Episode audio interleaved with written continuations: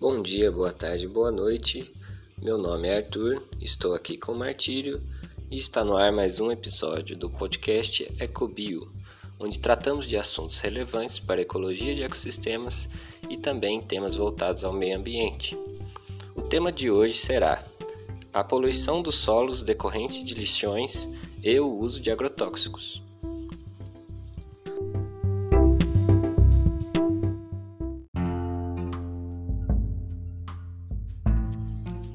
Sabemos o quão ampla é essa discussão, porém, hoje vamos dar um apanhado geral sobre o tema e discutir como ocorrem tais contaminações dos solos.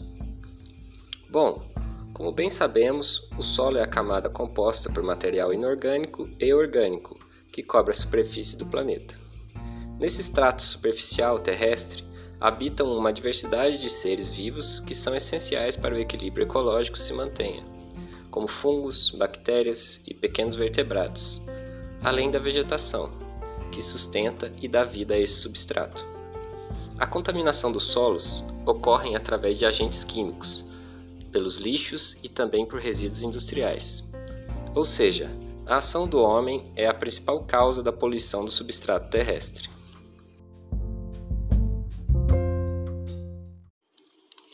Como acontece a contaminação do solo pelo lixo? A contaminação do solo pelo lixo é um dos principais problemas ambientais mundiais, sendo este o principal meio de poluição do solo, através do lixo e seu despejo de maneira incorreta. O lixo pode ser depositado em lixões, onde é colocado em terrenos a céu aberto, sem qualquer tipo de limpeza, seleção ou tratamento. Nesse caso, a contaminação do substrato pode se dar devido a diversos poluentes, que são lançados diretamente no extrato superficial. Os lixões possuem ainda o risco de explosão devido à decomposição do lixo orgânico, que gera gases inflamáveis, e pode também causar doenças, pois o lixo cria e atrai contaminantes e animais causadores de enfermidades. Outro método de deposição do lixo são os aterros sanitários. Neles, o lixo é enterrado no solo, sendo deixado a céu aberto e evitando possíveis doenças. Porém, os aterros devem ser preparados para que o solo ao seu entorno não seja contaminado pelo lixo.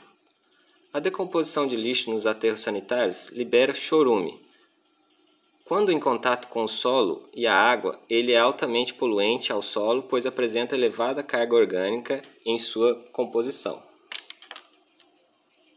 Que prejuízo o solo sofre com contaminação pelo lixo? O despejo incorreto de resíduos sólidos agrava o quadro de contaminação do substrato, fazendo com que ele possa até se tornar inutilizável além da transmissão de doenças, pode causar deslizamentos de encostas, enchentes, danos na paisagem, assoreamento de mananciais e a contaminação do ar e da água, elevando o risco de contágio dos seres humanos. Chorume. Por que ele é tão poluente? O chorume, ou líquido percolado, possui coloração escura, forte odor e textura viscosa. Pode se originar devido à umidade natural nos lixos, nos aterros sanitários, presente nos, nos contaminantes encontrados nos resíduos e da água oriunda da matéria orgânica.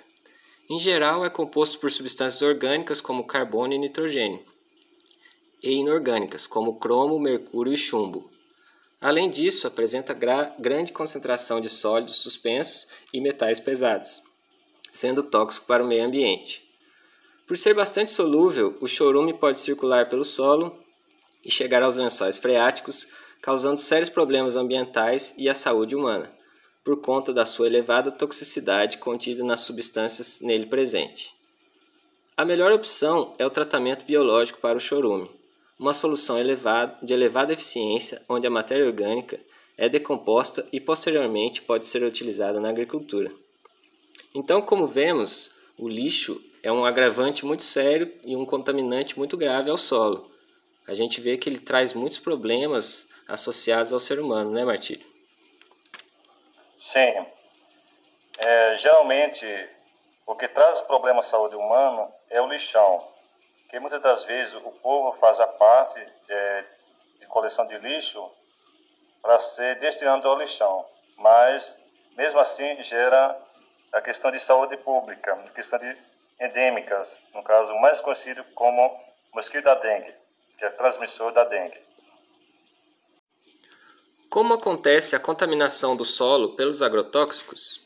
A contaminação por agrotóxicos se deve principalmente à lixiviação e arraste para os corpos d'água dos agrotóxicos e seus resíduos, que são aplicados nos solos.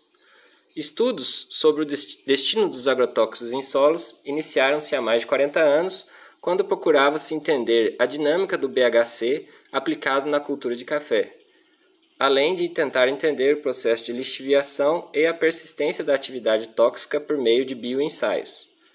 Em uma abrangente avaliação da persistência de colorados e fosforados em solos, sob as mais importantes culturas do estado de São Paulo, detectaram-se resíduos em 98% das 486 amostras, sendo DDT em solo cultivado com cana-de-açúcar o que atingia o nível mais alto. Esses estudos demonstraram que certos herbicidas como tebutiuron, diuron e simazina poderiam permanecer ativos no solo por mais de 10 meses, além de efeitos tóxicos residuais no solo, influenciando a colonização de fungos micorrízicos e mesmo a população de organismos envolvidos no controle biológico de pragas. Uma área adicional de interesse no estudo da contaminação de solos por agrotóxicos é a formação de resíduos ligados que não são extraídos do solo por meios convencionais e, portanto, são de difícil detecção, mas podem permanecer no solo por longos períodos e poluir o ambiente edáfico. Estes resíduos acumulam-se nos solos e, em últimas instâncias, são absorvidos pelas plantas cultivadas, contaminando os produtos agrícolas. Então, a gente vê que esses defensivos agrícolas, né, como eles chamam, na verdade são muito agressivos para o solo e, consequentemente, também para a saúde humana, né? Principalmente esse DDT, que é um, um, um agrotóxico muito comum nos cultivares e que ainda não se existe noção do impacto que ele pode causar nos seres humanos, né, Martírio? Sim. Como o povo tem costume de utilizar sem EPI, é, a causa e consequência desse uso de produtos das pessoas que, que utilizam na questão de lavouras, na plantação, até para plantio. E muitas das vezes apresenta-se a pessoas com sintomas, é, com tumores nas pernas, nos braços, que já utilizou esse tal de venenos que é utilizados no mundo. Sim, é muito comum. E com relação ao impacto desses produtos no solo, a gente vê que esses produtos acabam que vão parar nos rios por consequência, né? Porque eles vão parar no lençol freático e a chuva, ou quando não vão para o lençol freático, a chuva se encarrega de lavar e acabar levando esses produtos para os rios, né? Destruindo assim não só o solo, como também nossos ambientes aquáticos, né, Martírio? Sim. Inclusive, é, algumas reportagens mostram que onde que foi é, lixiviado esse produto, acaba sendo morto é, os peixes que estão presentes na água, até os animais marinhos. Sim, o impacto em grande escala, né? E, e esses agrotóxicos é, são muito danosos para a saúde da fauna em geral, né? E, levando em consideração que esses bichos muitas vezes são herbívoros, podem muitas vezes comer essas plantas com agrotóxicos. Até mesmo a gente, né, quando come esses produtos com, com influência desses agrotóxicos, pode causar, igual você falou, muitas mutações ou doenças futuras nas próximas gerações, né? Sim. É, até a população que vive no, na, nos beiros dos rios que acontece essas causas de consequências.